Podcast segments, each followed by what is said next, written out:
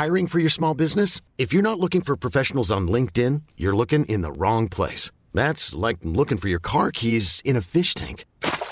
LinkedIn helps you hire professionals you can't find anywhere else, even those who aren't actively searching for a new job but might be open to the perfect role. In a given month, over 70% of LinkedIn users don't even visit other leading job sites. So start looking in the right place. With LinkedIn, you can hire professionals like a professional. Post your free job on linkedin.com slash achieve today. Radio. Hablando fuerte. Una visión actual del mundo laboral. Con Pedro Aces.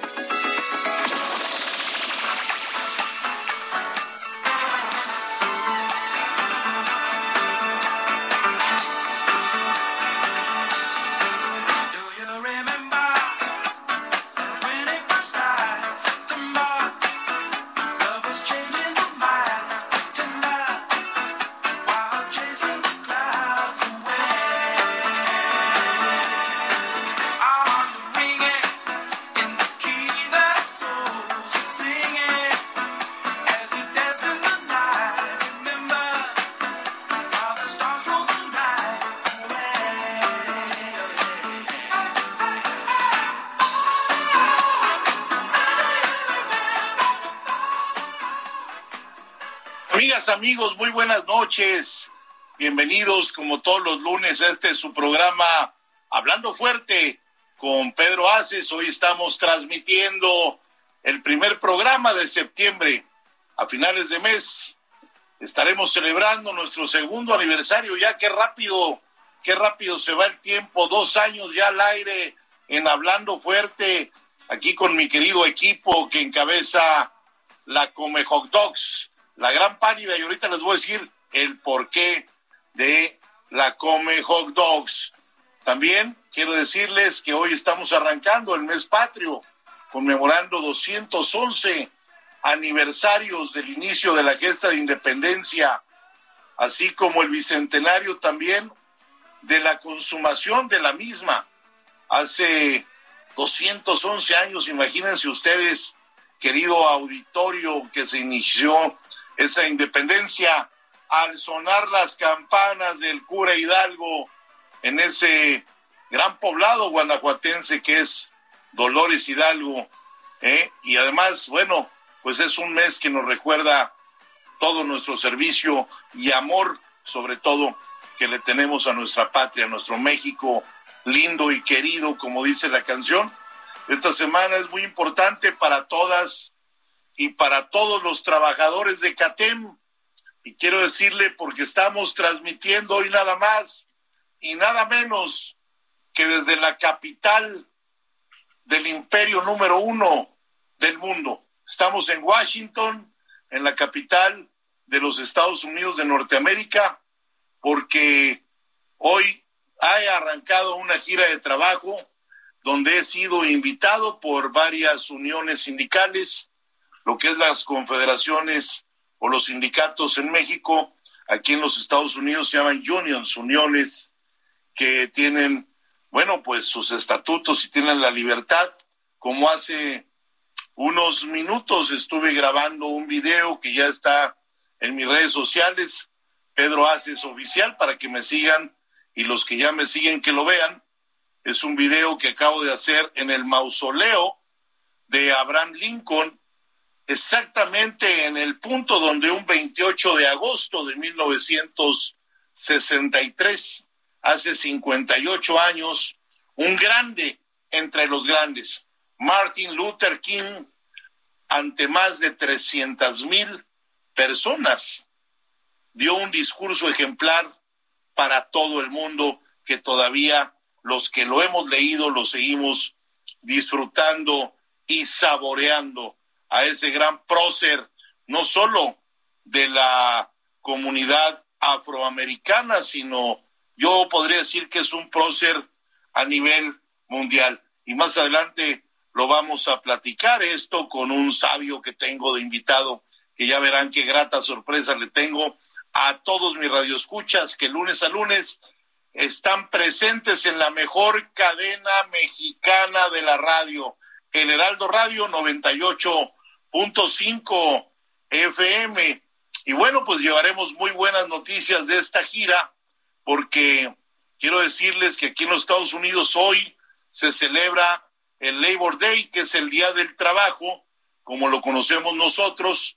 En nuestro país es el primero de mayo, aquí es un día como hoy. Y bueno, pues el presidente López Obrador ha hecho un gran papel en pro de los trabajadores y eso también debemos de reconocerle hoy a quien es el embajador de México en los Estados Unidos, que es un hombre eh, extraordinario, que tiene una gran experiencia, que ha sido secretario de Gobernación, de Desarrollo Social, que ha sido secretario de Educación Pública, senador y hoy es el embajador de nuestro país en la Unión Americana y que está haciendo un excelente papel protegiendo los derechos laborales de los millones de trabajadores que radican en este país y que sin duda son fundamentales para el desarrollo de esta megapotencia económica y me refiero a Esteban Moctezuma Barragán, con quien mañana tendré un encuentro eh, y platicaremos y intercambiaremos temas sobre el TEMEC, ese tratado trilateral que tiene Canadá, Estados Unidos y México. Y bueno, hablaremos de muchas cosas en beneficio de las y de los trabajadores que próximamente estarán viniendo a la Unión Americana a trabajar en los periodos que marca el TEMEC de seis meses. Entre algunas otras cosas, hoy se estima que poco más de 36 millones de personas de origen mexicano residen en los Estados Unidos y ellos son el 25.1 de todos los migrantes que viven en el país. O sea, nada más haga usted cuentas, querido auditorio, el 25% del 100% de los migrantes que hay en este país son orgullosamente de origen, sus abuelos, sus papás, de origen mexicano. Más del 30% de todos los trabajadores de la industria agrícola son mexicanos y o de origen mexicano, como lo decía yo. Este es un informe del Centro CELIC que estima que los mexicanos y mexicanos ya estadounidenses que han nacido aquí, eh, pues tienen un poder adquisitivo eh, de 881 mil millones de dólares, que es el 57.2 del poder adquisitivo total de la población latina en este gran país. Así también los trabajadores de la construcción y la hotelería, la recreación, son mexicanos y ocupan el 14.5 de los empleos respectivamente. Vamos contigo, mi querida Pálida, con nuestros teléfonos en cabina. Pedro, ¿cómo estás? Muy buenas noches. La verdad es que me da muchísimo gusto eh, saludarte y estar aquí acompañándote en la gira por los Estados Unidos, en Washington, en la capital. Y los invitamos a toda la gente que nos haga el favor de llamarnos. Ángel está pendiente allá en la Ciudad de México con nuestra línea telefónica 55 56 15 11 74. Con muchísimo gusto recibimos sus llamadas y también las redes sociales oficiales Pedro Haces Oficial en Twitter, Facebook e Instagram, recibiendo y contestándoles todos sus comentarios. Y desde Washington les mandamos un enorme saludo a toda la gente que nos hace el favor de escucharnos, a Patti y a Curro, adorados que siempre nos escuchan. Un abrazo grandísimo a todos ustedes.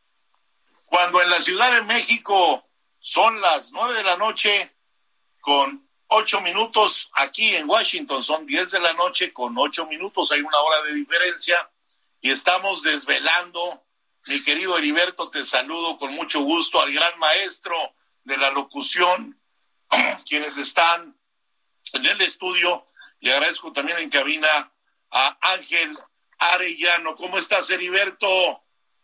Líder, me da mucho gusto saludarle. Gracias. Saludos allá a Washington. Ahí saludos a Manuel y Ángel en cabina. Paul, saludos.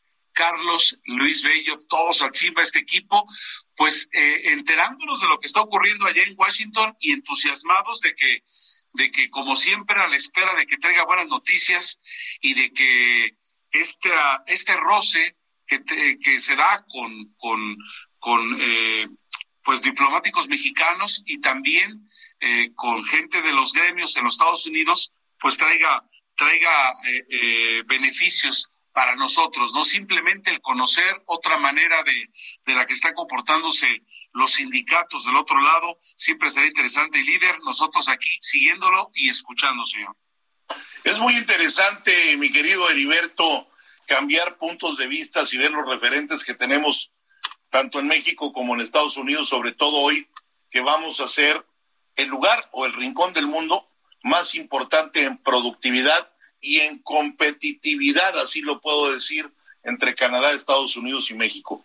Yo creo que este tratado trilateral nos va a poner a los mexicanos en una gran oportunidad hoy de poder lograr muchas cosas que en otros tiempos ni siquiera lo soñábamos. Por eso hay que estar a la vanguardia. Por eso CATEM siempre está a la vanguardia de las cosas y no se quedó en el sindicalismo ese rancio que pensaba hasta hace unos meses como se pensaría hace 40 años. Tenemos que ver qué es lo que mejor se ocupa para un país, anteponer siempre lo que al país le conviene.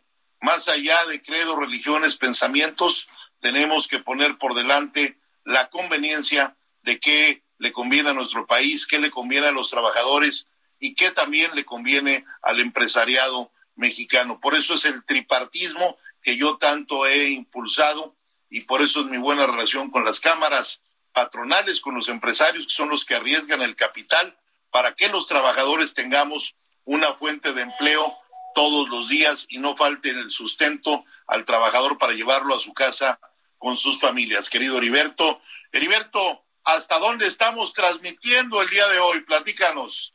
Bueno, en nuestra cadena a través del Heraldo Radio estamos llegando a todo el país, lo mismo Tepic, Nayarit, Monterrey, Guadalajara, Jalisco, Tijuana, estamos también abarcando en la Laguna, estamos en Morelia, Michoacán, estamos en Villahermosa, estamos en Oaxaca, estamos en Chiapas, estamos en Tampico, estamos de costa a costa y frontera a frontera, y en este momento nos encanta estarlo escuchando allí en la capital de, los Estados Unidos, en este intercambio de ideas, y, saber que, también allá, pues lo que ocurre en México, pues hará, hará aire, y con eso culmino, líder, este, qué interesante lo que usted acaba de decir, en efecto, los trabajadores de Canadá, Estados Unidos y México, eh, como bloque, pues representamos algo muy importante a nivel globo terráqueo y en la productividad a nivel internacional. Así es, mi querido Heriberto, y también quiero mandarle un afectuoso abrazo a la distancia desde Washington, D.C., a mi querido presidente, a mi querido Adrián Laris, ¿eh? director del Heraldo Radio, que nos da la oportunidad de estar transmitiendo aquí de lunes a lunes de 9 a 10 de la noche. Y bueno, pues vamos a pasar a la entrevista con un prócer, así como decía que Abraham Lincoln era un prócer de los americanos. Él es un hombre que ha picado, que ha picado caña, que llegó hace muchos años a los Estados Unidos. Ahorita nos va a platicar dónde nace, a dónde va, qué ha hecho, pero para mí es un orgullo ser su amigo, porque es un hombre al que hay que aprenderle mucho y primero que nada quiero agradecerle porque también sé de sus tiempos, sé de su agenda, pero hoy el programa Hablando Fuerte se viste de gala y se internacionaliza, para decirlo claro y decirlo fuerte, con la presencia de un hombre que es todo un referente internacional en la consultoría académica y política mundial Actualmente se desempeña nada más y nada menos que como director de proyectos latinoamericanos, fíjense dónde, en la Universidad George Washington, aquí mismo, aquí mismo en la capital de los Estados Unidos, una universidad que tiene un prestigio internacional sumamente importante. Él cuenta con una maestría en artes, una maestría en campañas políticas por parte de la Escuela de Gerencia Política de la Universidad misma, George Washington, cuenta con 30 años de experiencia en proyectos de comunicación a gran escala, ¿sí? y sobre todo ha impulsado las campañas de un sinfín de presidentes o de individuos que han llegado a, a su país a lograr la presidencia de la República, y de eso nos platicará en América Latina, así como de gobernantes de muchas provincias, de muchos países. Ha sido galardonado con muchos premios nos faltaría tiempo en una hora de programa que tenemos para decir todos los galardones que ha tenido a lo largo de su vida, ¿sí? Y la verdad es un mexicano por adopción, porque muchos mexicanos venimos a los seminarios que se imparten y he tenido la oportunidad de hacerlo yo personalmente en esta gran universidad, la George Washington, aquí en la capital americana. Y bueno, lo que quiero decirles es que es un individuo que ha ayudado mucho, mucho a todos los latinos en este país. Hoy saludo con bombos y platillos en este programa a mi amigo, que además déjenme decirles que es un politólogo de primera y uno de los más respetados comentaristas que tiene CNN. Buenas noches, aquí en Washington, mi querido amigo Roberto Isurieta, ¿cómo estás? Buenas noches, Pedro, eh, bien, muchísimas gracias por esta invitación, muchísimas gracias por esa presentación. Efectivamente, he disfrutado tanto en México como, como aquí en Washington largas conversaciones contigo sobre los problemas de México y no hay mejor, mejor momento y mejor forma de celebrar el Día del Trabajo que en los Estados Unidos, como bien tú dijiste, es, se celebra hoy. Este, contigo, con tu, con tu programa y felicitarte lo que, lo que Cateme ha hecho y las palabras tuyas en realidad merecen eh, todo el respaldo, en el sentido que lo que buscan los acuerdos comerciales bien manejados es conseguir más trabajo. El gran reto de nuestras sociedades es la búsqueda del trabajo y de un trabajo digno y con con estabilidad, con oportunidades. Y el trabajo de los sindicatos y sobre todo del CATEN está y debe seguir estando orientado en esa búsqueda. También, como bien tú dices, eh, la participación, la fuerza de los mexicanos en los Estados Unidos es enorme, no solamente en su historia, sino en su economía. Los datos que tú dices son muy reveladores y efectivamente, como también hemos conversado muchas veces, yo siento, yo siento a México tan cerca. He viajado a México probablemente más de 100 veces. He tenido el gusto de, conversar con personas como tú, con muchos líderes que tienen la, el interés y la preocupación de, de empujar a México para adelante y para conseguir más empleo.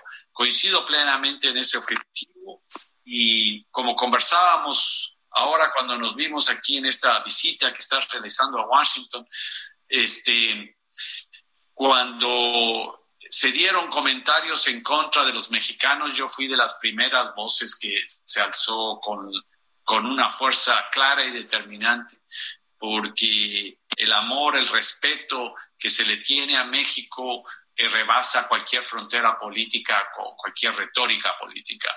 Y efectivamente siempre estaré eh, listo a defender a México, eh, a sus trabajadores, a los migrantes que son una enorme contribución y un gusto estar aquí en tu programa, Pedro, a las órdenes.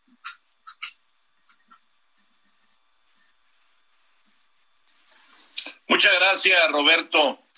Pues mira, yo te quiero decir que para mí es un gusto primero eh, ser tu amigo, porque eres una de las mentes más brillantes que yo he conocido y en la vida dicen que nunca hay que juntarse con gentes que no son brillantes, para no decirlo con otra palabra, porque pues tú sabes, pálida, que si no te juntas con gente más brillante que tú nunca brillarás en la vida. Pero, pero para dejar el récord claro, Pedro, me ganaste una apuesta en la última presidencia, elección presidencial de México, así que lo dejo claro en récord, que el que tiene más visión y percepción de la política, por supuesto en México, fuiste tú y te debo la apuesta. Bueno, me lo vas a pagar ahora que vayas a México con una botella de tequila, de un buen tequila que te vamos a invitar eh, comiendo comida mexicana, ¿Qué te parece allá con mi compadre Pepe Arroyo? Unas carnitas, una barbacoa, ¿eh? un tequilita, escamoles. Vamos a darle de comer bien a, a Roberto. Roberto. Quiero decir a mi querido auditorio que llegamos a Washington y la pálida se bajó inmediatamente a comerse un hot dog. Lleva cinco en el día, ¿no? Entonces hay que comer comida mexicana. Ojalá haya sido eso, pero la verdad es que ni siquiera he encontrado cinco. Fueron dos. faltan tres. Pero faltan tres. Antes Tienes tres días más por aquí, pálida. Así es, señor. Roberto Isurieta, amigo mío, politólogo y sobre todo un hombre académico. ¿Dónde naces? Platícale a los mexicanos. Yo nací en Uruguay. Este, salimos del Uruguay en los años de la dictadura militar y fuimos a Ecuador, que en ese momento era de los pocos países que no tenía dictadura. Llegamos y se cae el gobierno democrático de Velasco Ibarra y comienza la dictadura de Rodríguez Lara. Fue una dictadura blanda que coincidió con la bonanza petrolera, así que no, no fueron afectadas las libertades. Y ahí, ahí me quedé, ahí estudié, después tuve la oportunidad de hacer una maestría en los Estados Unidos. En esa época no existían las campañas electorales, pero a mí me interesaban las campañas electorales desde los 17 años. Yo participaba como voluntario en lo que se puede hacer y en la carrera universitaria de la dirigencia estudiantil, sin lugar a dudas. Y llegué a Estados Unidos con una beca para economía y fui donde mis auspiciantes en Boston y les dije, hay una carrera que va a existir y va a ser muy importante y es la de las campañas electorales. Dice, pero eso no existe. Dice, bueno, ¿qué es lo que puedo estudiar? Porque eso es lo que me interesa. Y me dijeron, ¿qué tal si haces dos maestrías, comunicación y ciencias políticas, y haces tu tesis sobre campañas electorales? Perfecto. Y tuvieron esa gentileza, entonces estudié campañas electorales, después regresé al Ecuador, trabajé en campañas electorales, en un proyecto muy lindo que era de la construcción del sistema de transporte público más integral que se ha dado. Y la preocupación más importante era cómo ayudar, sobre todo a los trabajadores que de un lugar al, otro en las ciudades tenían que gastar mucho más en transporte y además de dinero, tiempo. Y este sistema integral lo que buscaba era cómo abaratar el transporte para aquellos que viven más lejos, que pueden ir a sus lugares de trabajo. Fue una linda experiencia, escribí mi tesis sobre eso. Después apareció la maestría donde trabajo ahora, que es de campañas electorales, y vine de estudiante, fui la primera promoción de graduados en George Washington. Después regresé a hacer más campañas y siempre la universidad me, me decía, ¿cuándo regresas a trabajar aquí en Washington para abrir esta maestría y estos programas a los cuales tú y tus compañeros han participado muchas veces en muchos seminarios muy interesantes, espero, aquí en la ciudad de Washington. Y, así es, cuando llegó un momento ya dije, bueno, voy, pero más bien aquí me han dado la oportunidad de, de, trabajar y de en muchas campañas electorales, en muchos proyectos de gobierno. Uno de los más interesantes que justo les, les mostraba a, tus, a uno de tus compañeros, un artículo que justo salió ayer, eh, una experiencia que tuve en Guatemala con un, con un dirigente de izquierda, un hombre que trabajó por la paz, por la reconciliación, sobre todo con las comunidades eh, indígenas este, en Guatemala, en Chiapas, México, y se dio una crisis muy fuerte que se llamó la crisis Rosenberg. Y trabajé con él de la campaña, la presidencia, la crisis, y así como él en, muchos países, en el Perú, en Paraguay, en Uruguay, eh, ha sido una experiencia muy, muy linda, pero sobre todo eh, me gusta la perspectiva que se tiene, como tú bien viste en esta ocasión, de, de de trabajar aquí desde Washington y tener la oportunidad de conocer personas y líderes como tú. Oye, Roberto, fíjate que vamos a ir a un corte de nuestros patrocinadores, a un corte comercial, y vamos a regresar platicando contigo de esa, de esa vida, esa vida que has hecho aquí en la Unión Americana durante 30 años, de cómo llegaste, pero sobre todo, a cuántos hoy que han llegado al poder de sus países has tú con tu sapiencia, porque eres un hombre preparadísimo, con muchos estudios, has tú impulsado para que lleguen a gobernar ese país donde nacieron. Entonces, seguimos aquí platicando con Roberto Isurieta, quien es un hombre brillantísimo aquí en la Universidad George Washington. Vamos a un corte, amigas y amigos, y regresamos aquí en Hablando Fuerte con Pedro Aces. No le cambien, regresamos.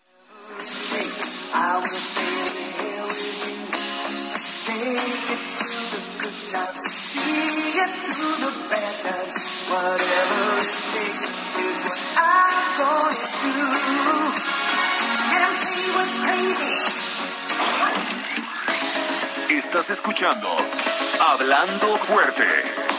El sindicalismo de hoy en la voz de Pedro Aces. Heraldo Radio.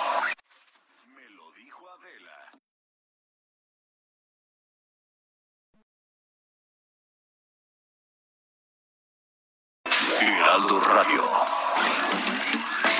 Esto es Hablando Fuerte con Pedro Aces. Continuamos.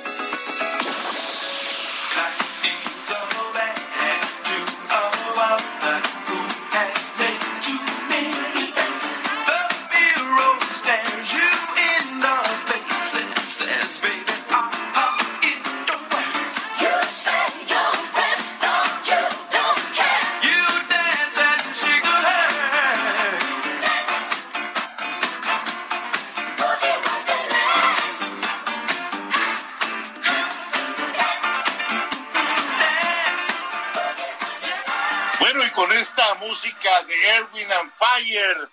Quiero decirles que recuerdo sus tiempos de Heriberto, de discotequero allá en los noventas, cuando iban a tantas discotecas que tenía la Ciudad de México, al Caribbean, al Vogue, al Esquiros, al Magic, ¿te acuerdas? Heriberto, ¿verdad, Y sonaba esta música. Este, el, News, este líder en Acapulco, y en Acapulco también hacía aire en aquel entonces, ¿se acuerdan? Bueno, pues ahí están unos amigos de Acapulco aquí escuchándonos, que les mando un saludo a mi querido Fernando, que está ahí con buenos amigos, ahí cenando ahorita a la orilla del mar, escuchando a ese gran prócer de la academia y de la politología mundial, que es nuestro invitado Roberto Isurieta, cuando ya estamos aquí nuevamente en este su programa Hablando Fuerte con Pedro Aces y bueno, estamos transmitiendo, como lo dije en el principio, a todos ustedes que acaban de conectarse a la mejor cadena de México, cadena H98.5, el Heraldo Radio, que no solo es la mejor cadena radiofónica, es la mejor cadena de periódico impreso, la mejor cadena de televisión, Ahí tenemos ese gran programa de mi amigo Salvador, que lo sigo mucho, que me gusta mucho cómo, cómo da las notas. Y le mando un fuerte abrazo al gran Chava. Y bueno, pues vamos a continuar con nuestro invitado especial e invitado estrella aquí en Washington, que es Roberto Isurieta. Vamos a platicar, Roberto, si te parece bien, con esa visión de Estado que tú tienes y sobre todo el conocimiento que la vida te ha dado con esa experiencia de haber estado en esos últimos años en tantos países y ver la evolución de un país y de otro, ¿sí? ¿Cómo vendría una reforma migratoria? O sea, ¿cuál sería la propuesta de la reforma eh, migratoria del presidente Biden? ¿Ha cambiado la situación de los migrantes en la administración que hubo con Donald Trump y ahora hay con Biden y cuáles son las posibilidades reales de que se concrete antes del cambio de gobierno del 2024. ¿Cómo les va a ir hoy a los migrantes con Biden y cómo les fue a los migrantes, como todo el mundo sabemos, lo del muro y tantas cosas que quiso hacer este señor Trump, que ya se fue? ¿Cómo viene hoy con Joe Biden esa política en materia migratoria. Muchas gracias, Pedro. Saludos aquí a los amigos que están en Guerrero, en Acapulco. Este, donde hemos dado con la universidad, eh, hemos realizado algunos eventos académicos. Eh, es un gusto estar en Guerrero. Y también ahora recuerdo una de mis primeras entrevistas que di en México fue en, en, Chihuahua, una de las primeras conferencias que organizamos con la Universidad de Chihuahua hace más o menos 20 años, y, la, y era auspiciado por el Heraldo, y di una entrevista y, realmente me quedé muy bien impresionado. He dado algunas otras, como les decía, a México he viajado fácilmente más de 100, 100 veces por casi todos los estados mexicanos. Eh, gracias por tu pregunta, Pedro. Yo, yo creo que el ver, hacer un esfuerzo para regularizar la situación de los indocumentados en los Estados Unidos es esencial, es una lucha en la cual yo me, me sumo porque ha sido y es una enorme injusticia la manera como se les ha marginado este, y la necesidad de regularizar sus documentos. Y eh, efectivamente es interesante porque en realidad, en mi opinión, el primero únicamente la última reforma migratoria integral la hizo un republicano, este, Ronald Reagan, y después fue el presidente George Bush, hijo, el que realmente hizo los esfuerzos más cercanos para conseguir la reforma migratoria, porque la mayoría de los demócratas lo respaldaría, pero faltaban votos siempre republicanos en el Senado y con George Bush estuvimos muy cerca. Y de ahí hemos seguido fallando en este compromiso y yo espero eh, que, que, que en los próximos meses o en esta administración se consiga una reforma migratoria, eh, los votos, la participación de los hispanos, como te decía, no solamente en la economía, sino en las elecciones, en la última elección, ha sido muy importante porque en ciertos estados que están en disputa, pues ese pequeño porcentaje se ha hecho con, con, los, con los hispanos, el voto hispano, que ha participado más en las elecciones aquellos, por supuesto, que sus documentos están regularizados. Entonces yo pienso que este ha sido el debate, ¿no? El temor de algunos sectores políticos al regularizar, si se regulariza los documentos de muchos hispanos, que van a inclinar la balanza en un lado y otro. Entonces la política que interviene en un derecho fundamental, que es el derecho del trabajo, de la dignidad, del reconocimiento y sin lugar a dudas para evitar toda excusa de persecución. Entonces, efectivamente, la lucha de los migrantes, que como bien tú dijiste al inicio del programa, fácil un 30%, si no más, yo creo que puede llegar hasta el 40%, sin lugar a dudas, en algunos estados supera el 50%, eh, de los migrantes, sobre todo de México, en este país va a ser muy importante y eso va a ser otro paso, otro paso para ayudar a los trabajadores mexicanos aquí en los Estados Unidos que como bien tú decías también al inicio del programa, con Temec, con los, con la, con esta visión de crecer juntos, de, darnos más oportunidades, de integrarnos mejor, va a ser un gran beneficio. Entonces estamos en esta lucha, este, por lo que consideramos es una lucha justa por los trabajadores migrantes y sobre todo que la mayoría de ellos este, son mexicanos.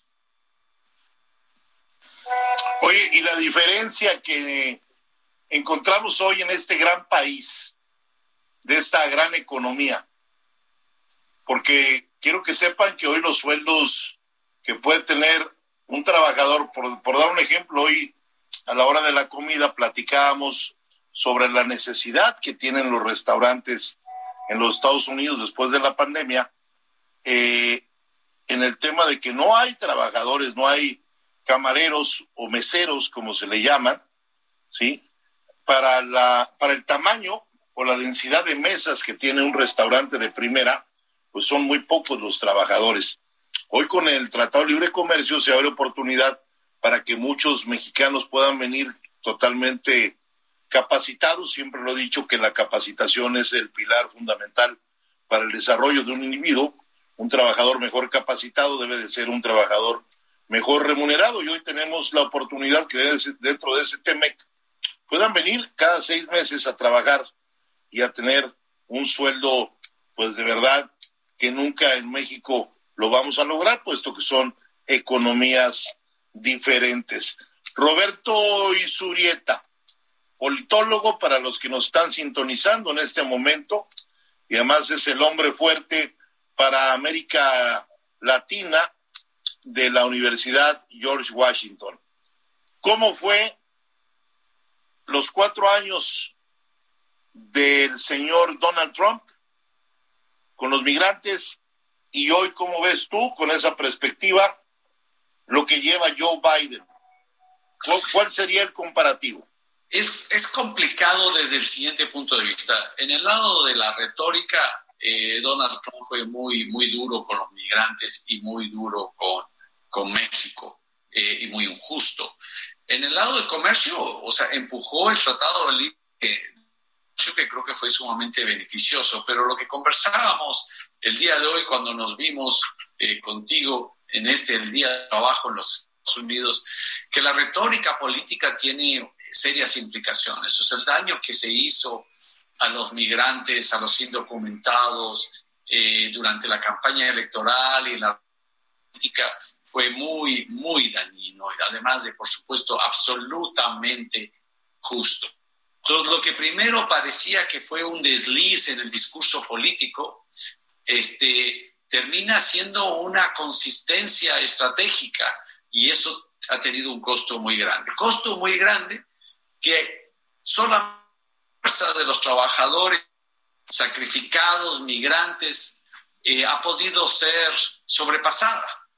Porque sobre todo en estos años de pandemia han sido eh, gran parte de los migrantes y gran parte de los hispanos los que han, nos han permitido sobrellevar esta pandemia, estos años de encierro, y efectivamente se veía no solamente eh, en los trabajos más difíciles de los hospitales, desde la limpieza este, y una serie de actividades que muchas veces no son tan visibles, y la agricultura, ni qué decirse. Entonces, los migrantes, los hispanos, estuvieron en, el, en, el, en la primera fila del campo de batalla. Y yo pienso que se ha reconocido, sobre todo después de esta pandemia, mucho más ese esfuerzo de los trabajadores que han migrado. Y las encuestas así lo dicen, Pedro. La mayoría de los norteamericanos está a favor de la regularización de los, de los documentos de aquellos que han sacrificado y nos han dado tanto a este país y han sido esenciales no solamente para el crecimiento económico, sino para la riqueza cultural. Este, somos un país diverso, somos un país de, de migrantes y dentro de ese, de ese marco, la riqueza de México en los Estados Unidos y de sus trabajadores es esencial, Pedro. Sí, me, me imagino, me imagino Oye, y mi querido Roberto, la retórica que tenemos hoy. Hoy los norteamericanos realmente respaldan esa reforma migratoria o no la respaldan, o en qué medida la respaldan. Porque te quiero decir que nos damos cuenta también que los estadounidenses muchas veces creen que los mexicanos o los latinos en general vienen a robarle sus empleos, ¿sí? Entonces, ¿Cómo ven ellos desde su perspectiva, desde su sentimiento, el americano, cómo ve al migrante hoy en día? Porque ya no, ya no estamos en, hoy estamos más bien dicho, en el año 21 de un nuevo milenio. Ya no podemos, así como en el sindicalismo, pensar como pensaban los otrora poderosos líderes sindicales hace algunas décadas. También hoy los millennials opinan mucho, ¿sí? Tú tratas con jóvenes, con estudiantes y la perspectiva es diferente. Entonces, ¿cómo está esa retórica hoy en día?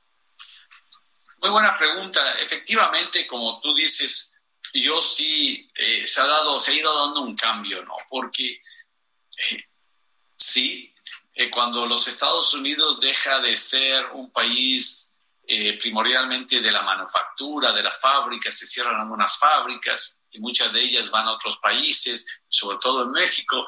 Yo pienso que al principio sí, efectivamente fue duro, pero los Estados Unidos, la economía de los Estados Unidos se ha ido concentrando en, en actividades que tienen otra clase de valor agregado, los servicios, la energía, etcétera, etcétera. Entonces, como bien tú dices, en la medida que los trabajadores, gracias a la capacitación, han podido responder y trabajar en otras áreas de actividades más allá de las, de las fábricas, este, sí, han, ido viendo poco a poco, se ha ido viendo con, con progreso, como progreso, los acuerdos comerciales, la participación. Y de nuevo, en, en esta pandemia se vio la fuerza de los trabajadores eh, mexicanos, de los migrantes en la agricultura, en el sistema de salud, los que se llama aquí los dreamers. Eh, muchos de, muchos no nos olvidemos que muchos de los inmigrantes son, son hijos de mexicanos que cruzaron la frontera de manera eh, muy difícil, que no completaron, no pudieron completar todos sus documentos y han vivido aquí 20, 30 años. Entonces lo que buscamos es que se regularice su situación para que se enriquezca y se, y se reconozca formalmente frente a la ley los derechos y su aporte en el trabajo. Entonces, hemos progresado mucho en esa perspectiva, Pedro. Ha habido un gran avance, ha habido un gran avance y eso también nosotros como mexicanos, sobre todo yo como representante de trabajadores, lo hemos sentido y de verdad estamos muy, muy contentos de que tantos mexicanos hoy puedan tener eh, mejores salarios, pero también quisiéramos que tuvieran una gran seguridad social, ¿sí? porque son seres humanos. Eh, ha sido una ventaja ahora en la modernidad y con los derechos humanos que ya existen, que realmente se le trate al trabajador como ser humano, porque tú sabes que antes llegaban los, los capataces en este país y a todos aquellos que estaban bajando, por decir, en, en Florida o en California, que se dedicaban a la pizca de la fruta, de la naranja o del limón o de la toronja, pues hasta con látigos los hacían moverse, ¿no? Entonces, qué bueno que las cosas van avanzando y que a la gente se le trate cada vez mejor. Hay muchas llamadas, Roberto y Surieta, la gente en México está muy contenta de que estás en este programa. Hay una exalumna de la escuela George Washington, eh, Claudia Brunet, que te recuerda mucho, que te manda muchos abrazos. Saludos, Claudia, qué gusto. Y también eh, quiero mandar un saludo hasta Poza Rica, Veracruz, que nos están escuchando a mi querido compadre Salvador Villalba, compadrito. Un abrazo muy fuerte desde Washington. Y voy contigo, Pálida. ¿Cuántas llamadas tienes por ahí? Vamos a tratar de dar algunas porque la plática con Roberto está muy, muy interesante. Así es, Pedro. Y bueno, voy a leer poquitas de las muchas que nos han hecho el favor la gente que te escucha. Eh, Joel Rodríguez, el líder siempre tomando la delantera con una gran visión, mucho éxito en su gira por Estados Unidos, siga luchando por nosotros. Ramón Fortoul, muchos saludos, senador. Y Roberto desde Ajalpan, Puebla. Martín Rentería de la ciudad eh, del Carmen Campeche, gran invitado Roberto Isurieta, siempre escucho sus opiniones en Choque de Opiniones por CNN. Daniela Alcántara de Tula Hidalgo, muchos abrazos hasta Washington, senador, como siempre llevando los colores de Catén por todo lo alto. Paola, buen día. Nos tiene acostumbrados a excelentes invitados, senador. Abrazo de toda la familia de Catén Baja Sur al maestro Isurieta. Muchas gracias, muchas gracias por los comentarios. Eh, conozco eh, efectivamente un saludo muy, muy fuerte a Puebla. Y, y Pedro, senador, me, me, comentabas ahora este proyecto, ahora que nos escribieron de Veracruz, este, este proyecto sumamente interesante para hacer este, este cinturón de comercio, y de progreso que, que, nos lleve hasta el Pacífico. Cuéntanos un poco lo que me contabas, me parece muy interesante esto y que va a ayudar mucho a los trabajadores. Fíjate, eh, Pálida, Heriberto, Carlos, que también está aquí, como el que es entrevistador, porque quiero que sepan que además es un politólogo muy chingón y así te tengo que describir para que la gente mi raza entienda, ¿sí? Este, como él está acostumbrado en CNN. Le salió del alma. Ahora resulta que el pato le tira la escopeta, ahora ya me está entrevistando, Roberto. Roberto. Por eso dije que era una, una mente muy brillante. Bueno, te platico. Ese es uno de los grandes logros que va a tener este sexenio en México. Primero es un logro importantísimo del gobierno de la República porque muchos otros los pudieron, lo pudieron haber hecho. El transísmico o interoceánico está trazado desde la época de Porfirio Díaz. para conectar el Golfo de México con el Océano Pacífico. Y eso va a hacer, o, o, se hacía en aquellos tiempos, ¿sí? Que de los Estados Unidos, si tú hagas un buque cargado de Washington, de, de Houston, por decir algún puerto muy importante, de Houston lo bajas a Coatzacoalcos. Hoy descargas y lo puedes pasar en tren a Salina Cruz. Entonces, en un día, esa carga de ese barco está ya del otro lado, ya está en el Océano Pacífico. Antes que tenías que hacer, bajar el buque desde Houston hasta Panamá, darle la vuelta, esperar dos, tres días tu turno para poder entrar por el canal de Panamá así pasar al Océano Pacífico y luego subir la carga y ya salir para Oriente cuando se hacen las exportaciones o viceversa, cuando hay una importación que se recibe del Pacífico y se va hacia el Golfo para subir a la Unión Americana, también se tenía que hacer el paso por el Canal de Panamá. Entonces esto viene a darle mucha flexibilidad, tanto en costos como en tiempo, como en muchos y eso es por la visión de un presidente progresista que tenemos hoy en México, que se llama Andrés Manuel López Obrador, y es una de las grandes obras que él hará en este sexenio, junto con el tren Maya, junto con la refinería Dos Bocas, junto con el aeropuerto de Santa Lucía. Y hay que decirlo, existe la voluntad. El gobierno de cualquier país, ¿sí? Puede hacerse tan grande o tan chico cuando existe la voluntad del mandatario. Y mandatario viene de mandato, de ese voto que tú sabes mucho de las elecciones que te dio el pueblo, y a eso voy a ir ahorita, Roberto. ¿Cuántas campañas has visto tú en los últimos, en las últimas tres décadas? Bueno, eh, acabo de participar y trabajar en la, en la campaña del presidente ecuatoriano, Guillermo Lazo, quien estuvo, por cierto, hace una semana, más o menos, diez días, con el presidente de México, estuvieron en Veracruz, este, un muy buen encuentro, están hablando de un, de un acuerdo comercial para continuar esta línea, ¿no? Esta línea de cómo generar más empleo, más oportunidades con economías que se van complementando, integrando. El único propósito es eh, la promoción de, empleo, que los países progresen. Este, he trabajado también en la campaña en Perú, eh, trabajé en la segunda vuelta con Keiko, apoyé a Keiko Fujimori, este, eh, Paraguay, Guatemala, este, una, serie de, una serie de campañas, pero sobre todo la experiencia más rica de mi, trabajo son este, el realizar encuentros, seminarios con líderes de América Latina, muchos de los que nos están escuchando ahora han participado en nuestros eventos, sea en la ciudad de Washington o en México. En México hemos realizado eventos y ahora estábamos hablando de organizar otro.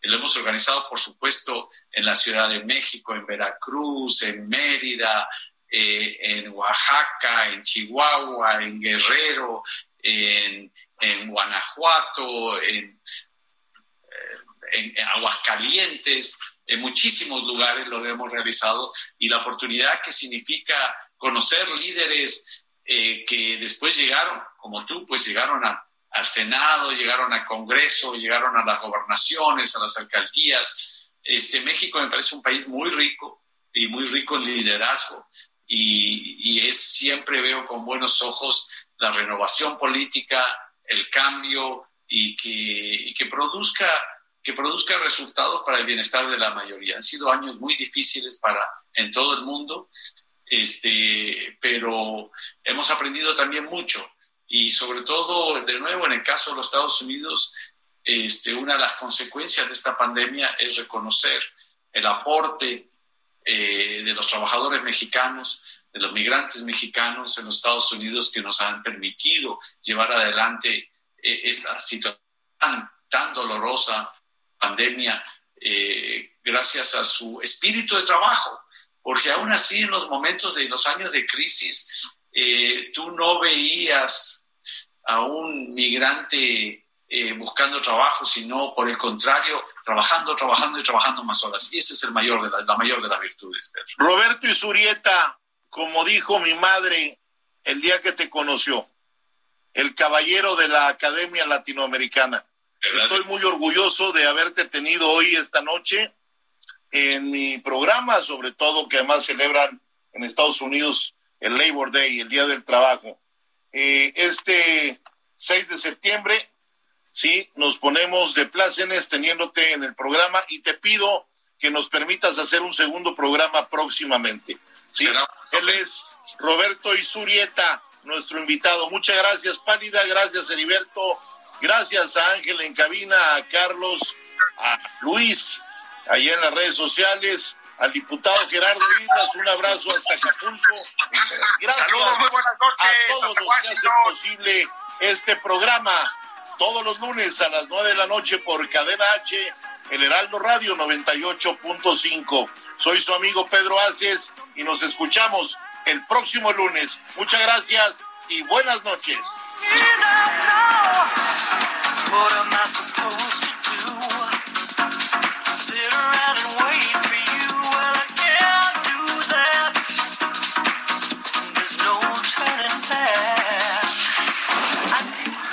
Hasta aquí, Hablando Fuerte, con Pedro.